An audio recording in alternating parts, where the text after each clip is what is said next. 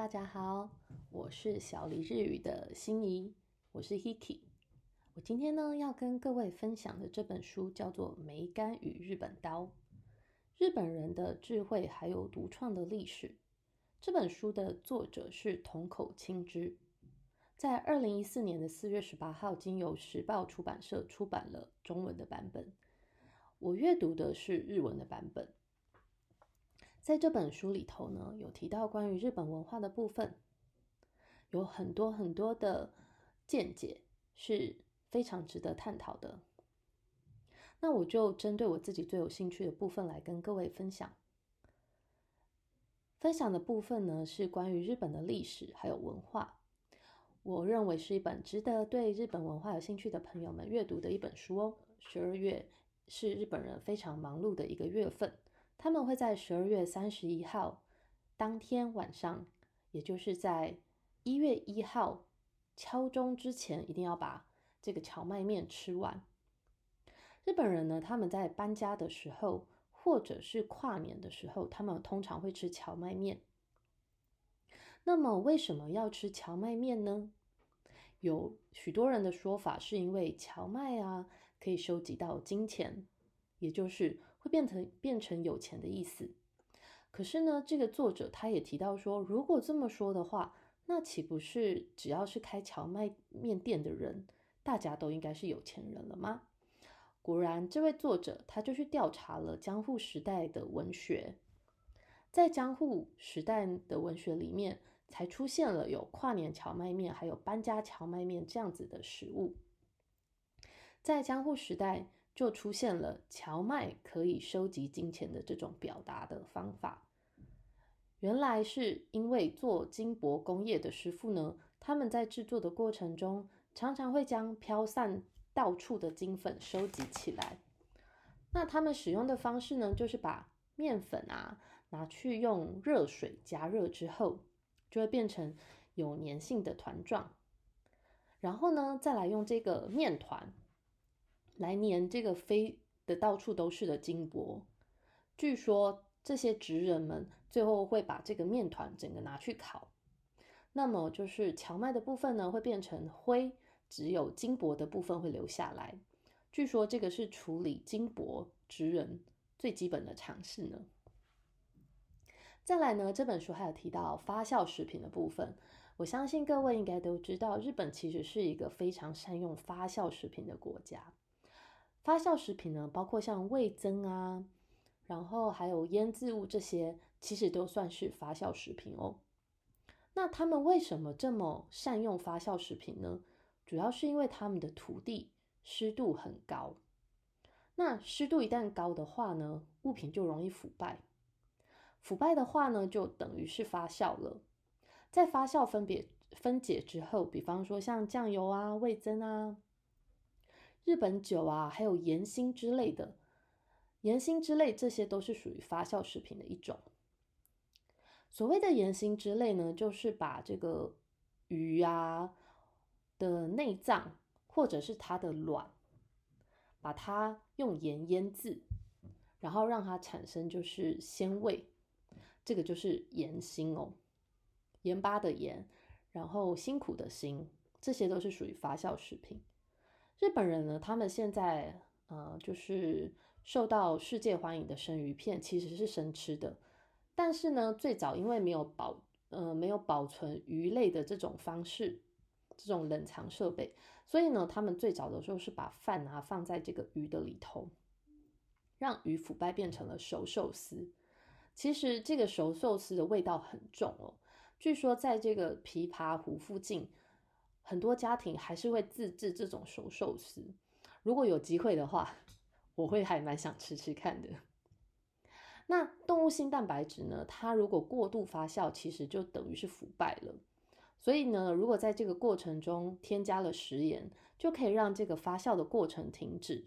这个就就这个就是所谓的盐心，呃，日文叫做西欧卡拉。刚刚有提过，就是。将内脏啊、卵啊、那些肉啊，让它发酵。那透过这样子发酵的过程呢，可以提炼出鲜味来。虽然说现在使用盐辛类的东西，呃，比较少，但是以前古时候各种飞禽走兽类的内脏啊，鱼的内脏啊，鹿的内脏啊，通通都可以让它盐腥，然后来保存食物。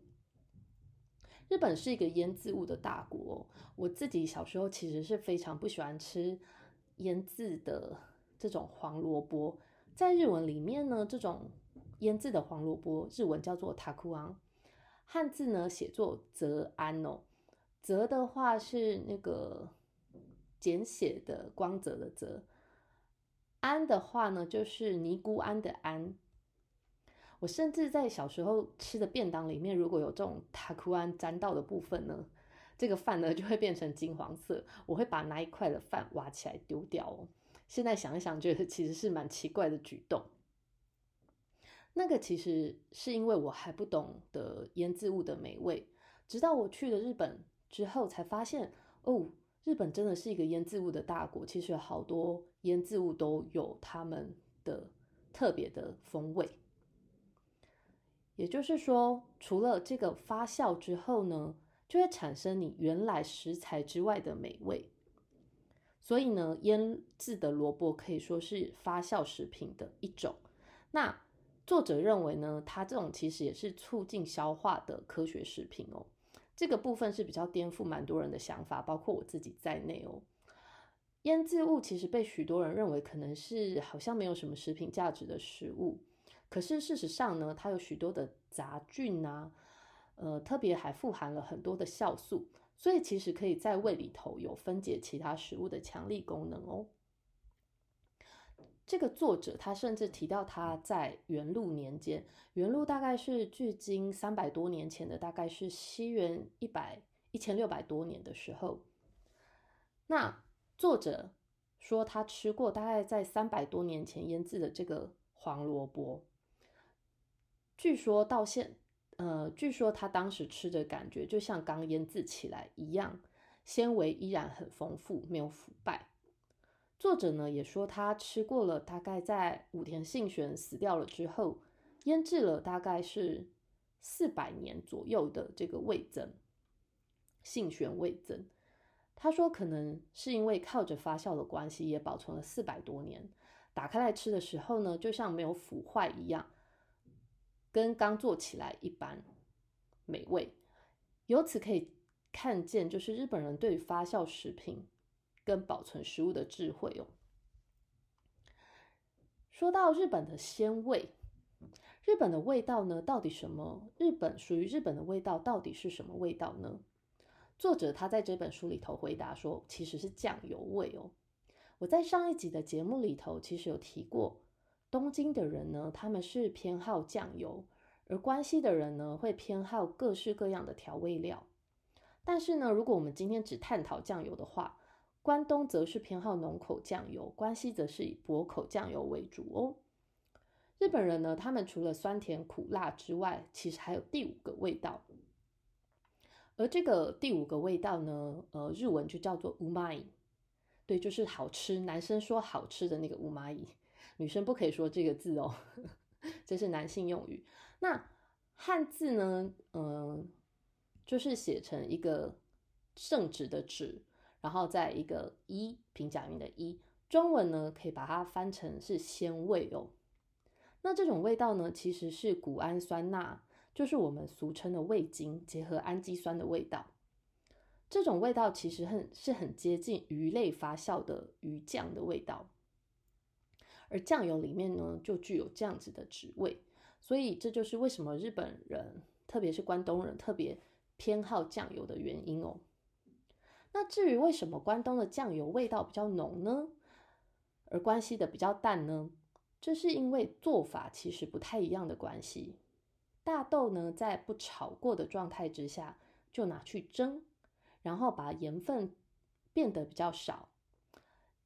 而这个谷氨酸钠还有氨基酸相同比例的是薄口酱油，但是如果将这个大豆炒过了之后，还一边上色，这边所说的上色是让它变得就是更黑，那盐分也比较重，这种就算是浓浓口酱油。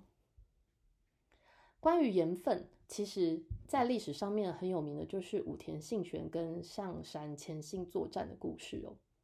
在作战的时候呢，因为这个武田军呢，他们是属于内陆的地区，他们的盐呢供给被中断了。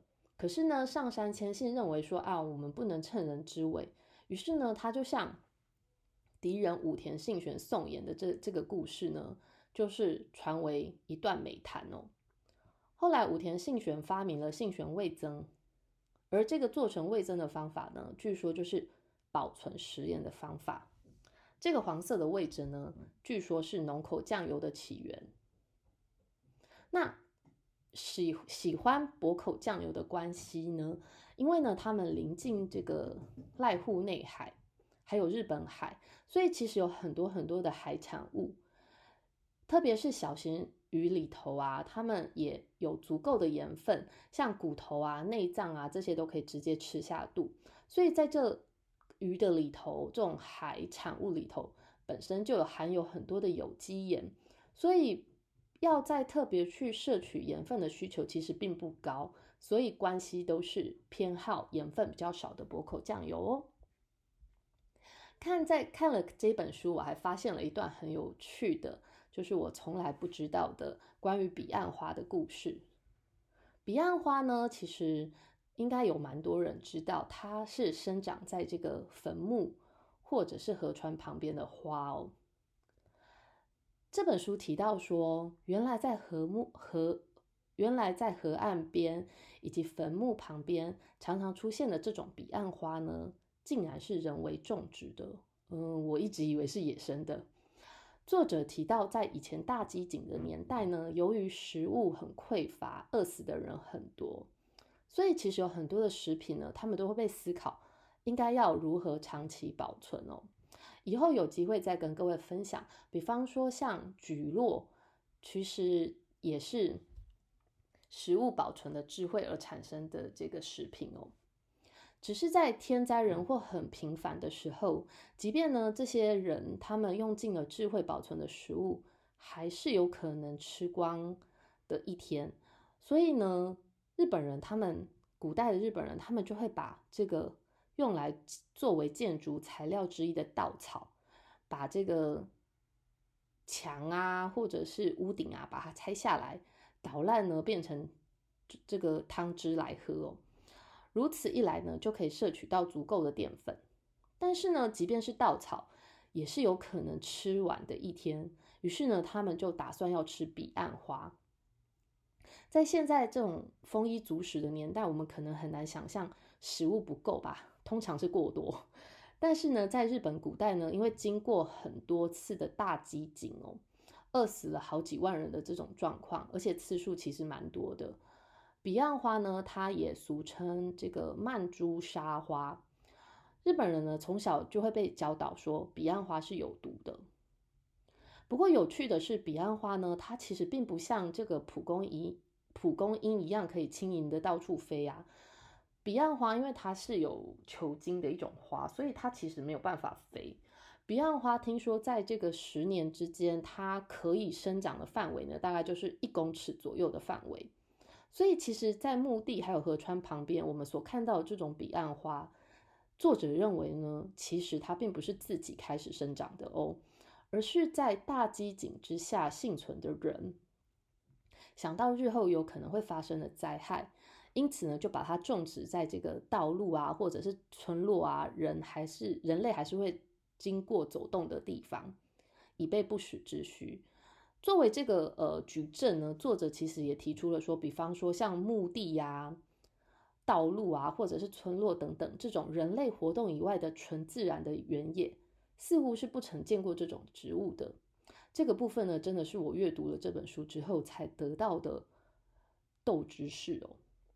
我曾经在另外一本书上面看到过，一旦到了饥饿的最后，甚至呢他们会抢食草鞋上草鞋来吃哦。这种恐怖行径呢，到最后就会变成人吃人。可是呢，我们不要以为这个恐怖的行为其实是很久很久的古代，其实在几十年前的二战。前后甚至是期间，都还存在着这种抢食草鞋、人吃人的恐怖行为。所以呢，他们说将彼岸花吃掉了，最后只剩下吃最吃人肉的这个方式了。所以呢，就说在河畔所生长的这种秋天彼岸花，可以说是最后最后的食物了。这是一本已经出版了有一段时间，但是看了之后让我觉得收获丰富的一本书。